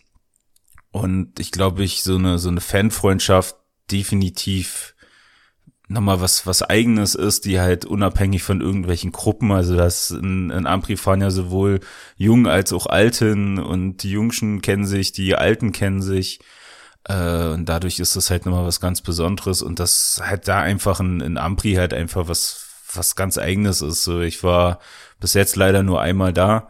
Ich hatte es eigentlich für dieses Jahr auf dem Zettel, was ja aus gewissen Gründen nicht funktioniert hat. Ähm, aber selbst das eine Mal war schon super beeindruckend und da hatte ich auch noch ein Glück, ein Derby gegen Lugano äh, zu bekommen.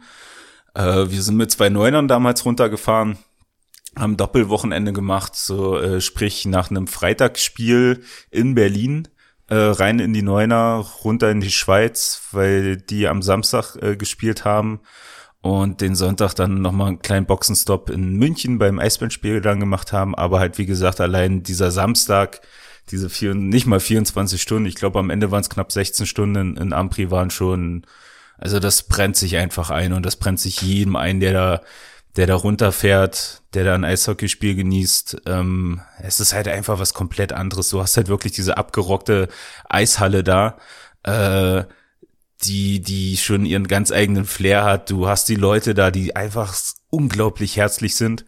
Äh, was, was auch an dem Wochenende einfach keine Ausnahme ist, was du mitkriegst, wenn die hier in Berlin sind. So, äh, Ampri ist ja nun doch eher der Teil von der Schweiz, wo mehr äh, Italienisch gesprochen wird. Ich glaube, das sind keine 80 Kilometer bis nach Mailand. Ähm, von daher ist die Verständigung noch schlechter als eh schon im Schweizerdeutsch oder mit Englisch oder sonst was. Aber trotzdem, und sei es einfach nur Hände und Füßen oder Bier, das Wort kennt jeder, ähm, kannst du dich da, kannst du dich da halt äh, auch kommunizieren und nach dem fünften Bier geht's dann umso besser. Aber ja, das war halt schon einfach Wahnsinn. Beeindruckend war, war halt einfach in der, in der Kurva Süd, wo, wo ja dann auch äh, die einzelnen Ultragruppen stehen und sonst was, ähm, dass du da halt einfach kein Sicherheitspersonal hast. Also es gibt keine Ordner da. Also die organisieren sich selber. Es geht da untereinander so respektvoll um und die Hierarchie, die ja dann doch irgendwo da ist, ist so geklärt, äh, dass sich selber gesagt wird, wo Schluss ist und wo nicht. Wie gesagt, das war ein Derby, wo wir da waren. Ähm, es war knackend voll. Es war unglaublich voll. So, und vorm Spiel war das noch, siehst du, äh, keine Ahnung, lass ihn damals Mitte 30 gewesen sein, äh, ein Typen auf so einem Geländerstück äh, zwischen Kova Süd und, und der an, äh, anliegenden äh, Stehkurve halt, äh, wie er da steht mit Megafon halt was auf Italienisch quatscht, ich kein Wort verstehe und du merkst halt mit einmal, wie die Leute nach links und rechts rücken. So, dass halt alles ein bisschen entspannt wird so, und noch die zwei Meter Platz, die irgendwo sind, ausgenutzt werden. Und wir hatten da Bekanntschaft von, von Ampri-Fans, die aus, aus Zürich kommen, also sprich dem Deutschen ein bisschen äh, aktiver zugewandt waren. Äh, und ich habe dann gefragt, ja, wer ist denn das? Was, was macht der jetzt? Also, warum das machen die Leute das? war eine aktive das? Zeit, oder? Ja, ja, also klar, fand, fand ich das halt auch einfach nur beeindruckend. Was ist das, was ist das für ein Vogel? Ja. Wem, wem muss ich aufs Maul hauen, um mal gehört zu bekommen? Ey, ohne Scheiß, nein. Also das, äh, das war kein Strich, ne? So, der war schon ordentlich und der war schon sehr imponierend, der Kollege. Ähm, und da hieß es, ja, das ist halt ein alter Capo und der hat jetzt gesagt, die Leute sollen mal rutschen, äh, damit halt Platz ist. Oh, okay, cool. So, und ja, und dann ist er, der ist dann halt die zehn Minuten vom Spiel rumgelaufen und hat die Leute sortiert, hat Ordner gespielt in dem Sinne. So, und das fand ich schon so beeindruckend und es hat keiner rumgemürrt. So, es war einfach richtig, richtig stark. Ähm, irgendwann wurden auch noch die Kinder vorgeholt, damit die nicht in der Masse sind, sondern Platz haben. Also es war wirklich gigantisch und komplett verloren war ich dann ab dem Moment, äh, wo dann der damalige Vorsänger dann kam. Die hatten halt noch vor oder ja hatten, kann man jetzt so sagen, äh, noch so ein altes Schiri-Häuschen halt hinter der Bande, ne? Und er steht halt da mit seinem Mikrofon und nicht so wie man es manchmal kennt, so dass dann mit einmal einer da aufspringt und von 0 auf 100 äh, losgebrüllt wird und mit einmal sofort alle dabei sein müssen. So richtig schön, wie du es dir vorstellst, in so einem schlechten klischeehaften Ultradokumentation. Ein Mitte 20-Jähriger im Olivenparker da so halb auf dieses Häuschen klettert, sein Mikro in die Hand nimmt, was auf Italienisch quatscht, ganz entspannt, ganz easy, so das hätte auch eine Durchsage bei Edeka sein können, ähm, und anfängt zu singen und dabei so ganz sachte auf das Dach, auf dieses Plastikdach äh, von der Sherrybox äh, klopft. So, und von ihm aus, von diesem Mittelpunkt geht das immer weiter. Es wächst immer weiter durch die ganze Halle, durch diese ganze Kurve, bis die irgendwann alle italienisch, oh, ich habe keine Ahnung, was die da, die hätten da wirklich eine Einkaufsliste runtersingen können, es war mir scheißegal. So, es war Apple-Pelle, hättest du Glas mitschneiden können bei mir. So, das war Hammer. So, das war einfach Hammer. So, das, das Spiel, keine Ahnung, wie es ausging. Es war ein Derby. So, ich glaube, Ambri hat sogar verloren. Who the fuck, scheißegal. Ähm, aber halt, wie gesagt, diese ganze Stimmung, dieses ganze ringsherum, was du hast, so, das war so beeindruckend. Das war, es hat sich so festgebrannt. Ähm, und dann halt auch, wenn du überlegst, dass das halt einfach nur so ein kleines Dorf ist. So, da ist ja nicht viel. Da kommen die ja wirklich eher aus den ganzen äh, Ecken rings und rum aus den ganzen Tälern da in diese in diese Halle in diese kleinen kleines Dorf wo wo der Parkplatz dann unter der Woche der Flughafen ist und du dein Auto mank irgendwelchen Kühen parkst. Ähm, also wirklich, das ist was super Besonderes und wirklich, egal wen ich kennengelernt habe, egal wer erzählt hat, dass er mal ein Ampri war, der hat mindestens eine Geschichte und die erzählt er mit einem unglaublichen Glitzern in den Augen und mehr Faszination gibt's glaube ich an keinem anderen Standort in, in Eishockey Europa beziehungsweise fällt mir keiner ein, wo, wo das so rüberkommt. So, und wie gesagt, man, man könnte da so viel erzählen, man kann da so viel Sachen machen, nur von den Fans selber, die so eng mit diesem Club sind. So wären die Fans nicht, wäre der Club wahrscheinlich schon fünfmal bankrott gegangen. Ähm, und viele andere Sachen, die sich neben Eishockey engagieren und weiß der Teufel. Wie gesagt, das haben so viele Leute jetzt in so vielen verschiedenen Podcasts erzählt. Einfach quer hören.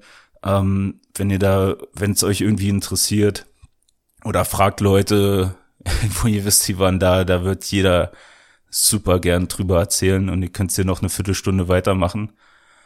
Aber wir wollen jetzt zum Gawanke der Woche kommen. Ja, ähm, auf jeden Fall sehr schöne äh, Geschichte. Ähm, ich habe jetzt dann noch mal geguckt, äh, Bilder zum zur alten Valencia oder Vales, Valeskia? Ich, ich Ist ein glaube, wenn, du- hartes C oder ein weißes, weiches C? ich glaub, wenn du intellektuell wirken willst, sagst du Valaschkia. Valaschia. Na Ja. gut. Ähm, was ja im Innenraum ja auch sehr stark irgendwie so ein bisschen Valley-Vibes hat. So mit, also Ja, du, durch das runde Dach und halt so ein bisschen. die Schalensitze und ne, so Äh, alles ein äh, bisschen rough und wahrscheinlich ja. auch kalt und so drin. Arschkalt. Ja. Arschkalt. ja, aber, aber es ist wirklich, es ist halt so, also es ist auch eine sehr alternative Fanszene da. Halt eine, eine, eine linke Fanszene, anders lässt es sich nicht sagen. Aber weil das halt so, so harmoniert zwischen Fans zu vereinen und sonst was, gibt's halt Freiheiten, die du halt so nicht kennst. Also aus neuen äh, Multifunktionsarenern eh nicht, so wo da was die da abbrennen, aber alles, ne? Also wir sprechen hier von Bengalos und Ja, Substanzen. die Videos kennt, glaube ich, so der, der ein oder andere, der sich mit Eishockey-Fankultur in Europa beschäftigt hat, Ja, kennt ja. die Videos auf jeden Fall. Sag- ich sag, das, das ist halt kein, kein, kein Ding und wirklich, du hast einen permanenten Grasgeruch in dieser Halle. so, also du kannst nur gut drauf sein, wenn du da reingehst. Ähm, das hat halt dann auch nochmal einen ganz besonderen Flair. Äh, und dann halt, wie gesagt, ich, ich persönlich stehe ja auch drauf, wenn es so, so sympathisch abgerockt einfach ist. Aber du halt trotzdem siehst, dass da ganz viel Herzblut da drinne steckt. Und das tut's einfach. Und von daher wird interessant, wie es dann halt in der neuen Arena wird, in, in der Multihalle. Die wird ja jetzt klar nicht so gigantisch. So, wenn man nach den Bildern geht, sie hat es so ein bisschen von den Größen, könnte ich mir vorstellen, wie in Ingolstadt. Ähm, was glaube ich auch eine, eine brauchbare äh, Kapazität dann ist für da.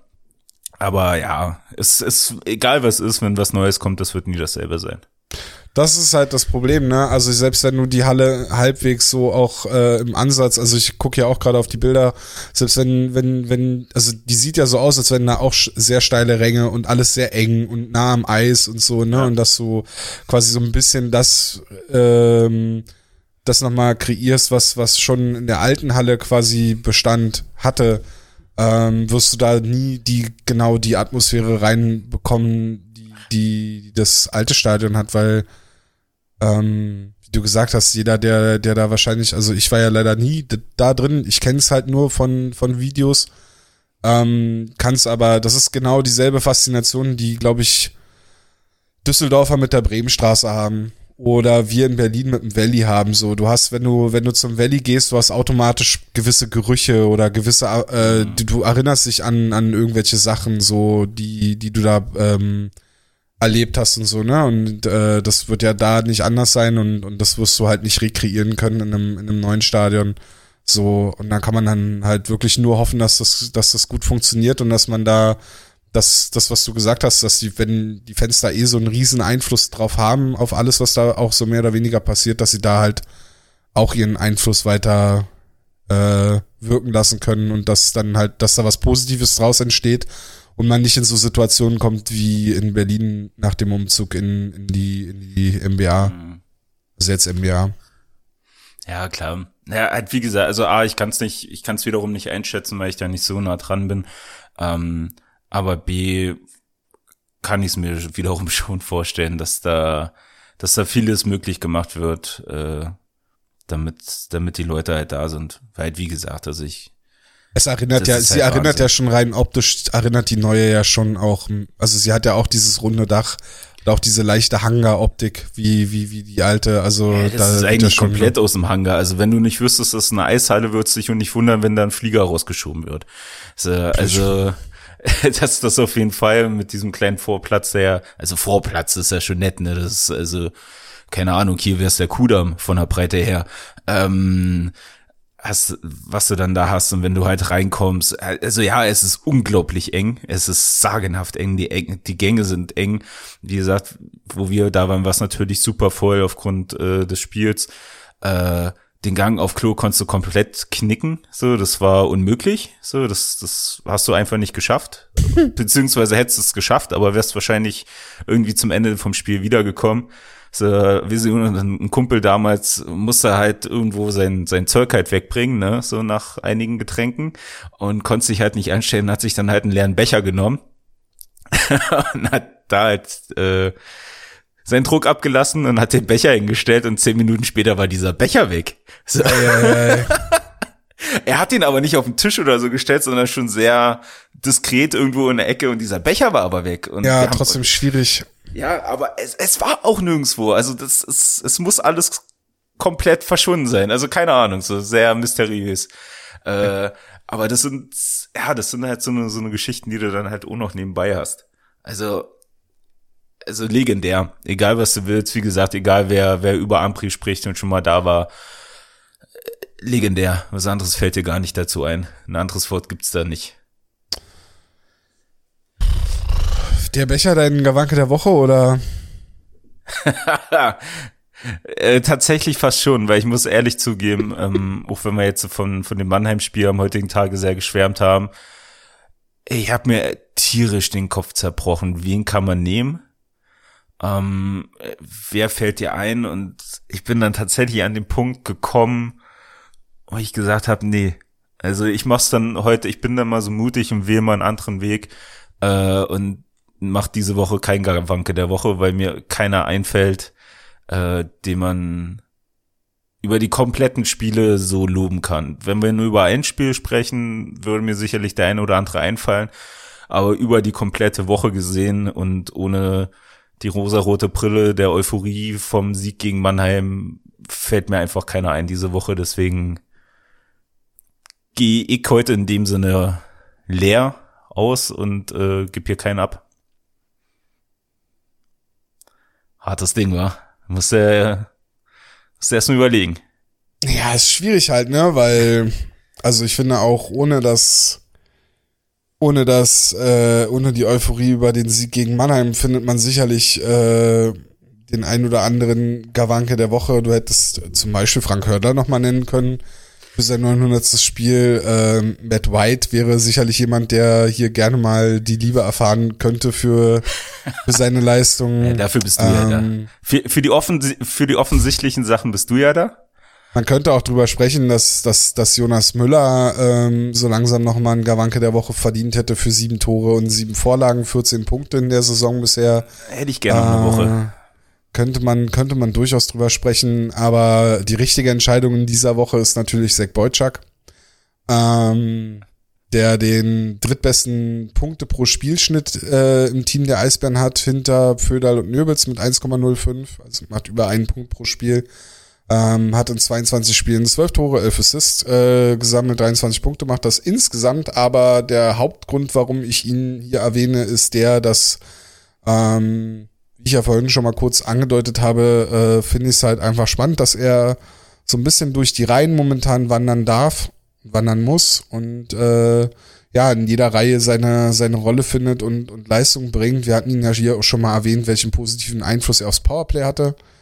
Ähm, und ja, da wir uns ja nach seiner Verpflichtung so ein bisschen Zeit geben wollten, selbst Zeit geben wollten, das so ein bisschen wirken zu lassen, bevor wir ihn so bewerten, kann man, glaube ich, jetzt dann nach 22 Spielen und nach fast zum Ende der Hauptrunde dann schon mal sagen, dass das eine ganz gute Verpflichtung war, ähm, die nicht nur was damit zu tun hatte, dass er sämtlichen Leuten, die irgendwas mit Eishockey zu tun hatten, äh, auf Twitter folgte und somit einen Verein gefunden hat, der ihn unter Vertrag nehmen möchte, sondern dass man da auch einen kleinen Glücksgriff gemacht hat, auch wenn er vielleicht eine Schussquote hat, die nicht ganz durchzuhalten ist. Also jetzt der schießt fast 23 Prozent, äh, also er hat eine Schussquote von fast 23 Prozent, was so im Schnitt sagt man so um die 10 Prozent ist normal.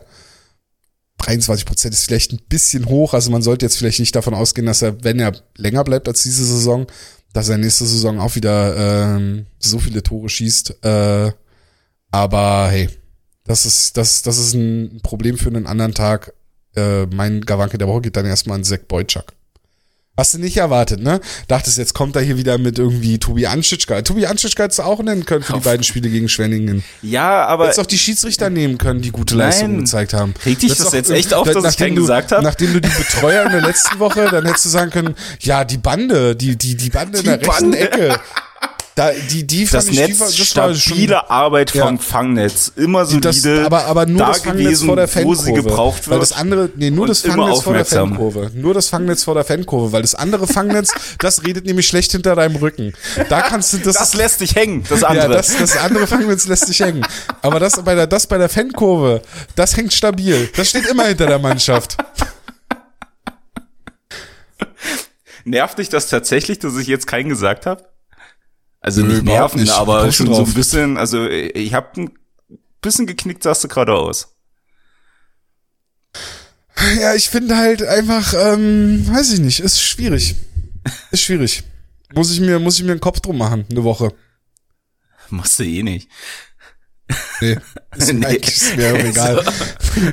Wir, wir drücken hier gleich auf Stopp, ich schick dir den Scheiß rüber und dann Genau sehen so wir uns nächste laufen. Woche wieder und das war's. Ja. Also, Bringst du noch mein Kabel vorbei die Woche? ja, schmeiß ich dir nochmal rum, weil das andere funktioniert ja. Ja.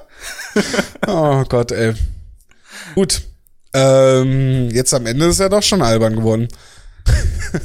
Ja, wir sind doch, glaube ich, beide ein bisschen müde, ne? Nach müde kommt doof. Ja. Und wir sind schon sehr müde. Vier stehe ich wieder auf, dann habe ich nämlich zur Arbeit. Oh, Glückwunsch. Ja. Ich denk Aber- an dich, wenn ich das acht Stunden später mache. Ja, danke. Arschloch. Ja. Ähm, und genau, wir haben jetzt, wie vorhin schon angesprochen, die Eisbären spielen jetzt noch dreimal äh, in der kommenden Woche. Mittwoch gegen Nürnberg, Freitag gegen Mannheim und dann Sonntag gegen Augsburg. Und dann hören wir uns dann, ja, am 19. April wahrscheinlich wird das veröffentlicht. Dann gehen wir die Spiele nochmal durch und dann ist ja auch schon, also wir müssen ja eigentlich gucken, dass wir, eigentlich müssen wir dazwischen nochmal irgendwie eine Episode reinkriegen für die Playoffs. Aber wahrscheinlich kriegen wir das nicht rein und dann machen wir es im nächsten kurzen Wechsel, so eine Vorschau auf Playoffs. Oder was? wir, oder wir gucken halt und machen vielleicht noch so eine große Show äh, zu der zu der Vorrunde an sich. Ja, wir haben nicht so viel Zeit dazwischen, ne? Aber lass uns das vielleicht auf. Nach dem Spielplan haben wir nie Zeit, Digga. So, Das da haben wir Mitte. April, äh, äh, Mitte, Mitte Mai haben wir dann mal wieder Zeit für was. Ja, das ist ein Fakt. Aber lass uns das lieber dann jetzt nicht noch in der Aufnahme hier besprechen, weil der alte Nee. Elch, der, der, ich höre schon wieder mit den Hufen schart. Wow. Danke, dass du mit so einem schlechten Gag aufhörst. Wirklich. Danke dafür. Nach der besten Überleitung die schlechteste, die, das schlechteste Wortspiel. Alles in einer Episode. Hauptstadt Eishockey Podcast. Kurzer Wechsel. Nummer 19? Ja. Nummer 19. Hatte ich ja zwischendurch auch schon mal gesagt. Ähm, ganz ramontisch äh, war der Titel. Folgt uns auf äh, Facebook, Twitter, Instagram. Äh, lasst gerne Bewertungen da bei dem Podcast. Folgt Flo auf Twitter, folgt mir auf Twitter, folgt äh, Hannes auf Twitter unbedingt. Ähm, ja, wir sind raus. Ciao.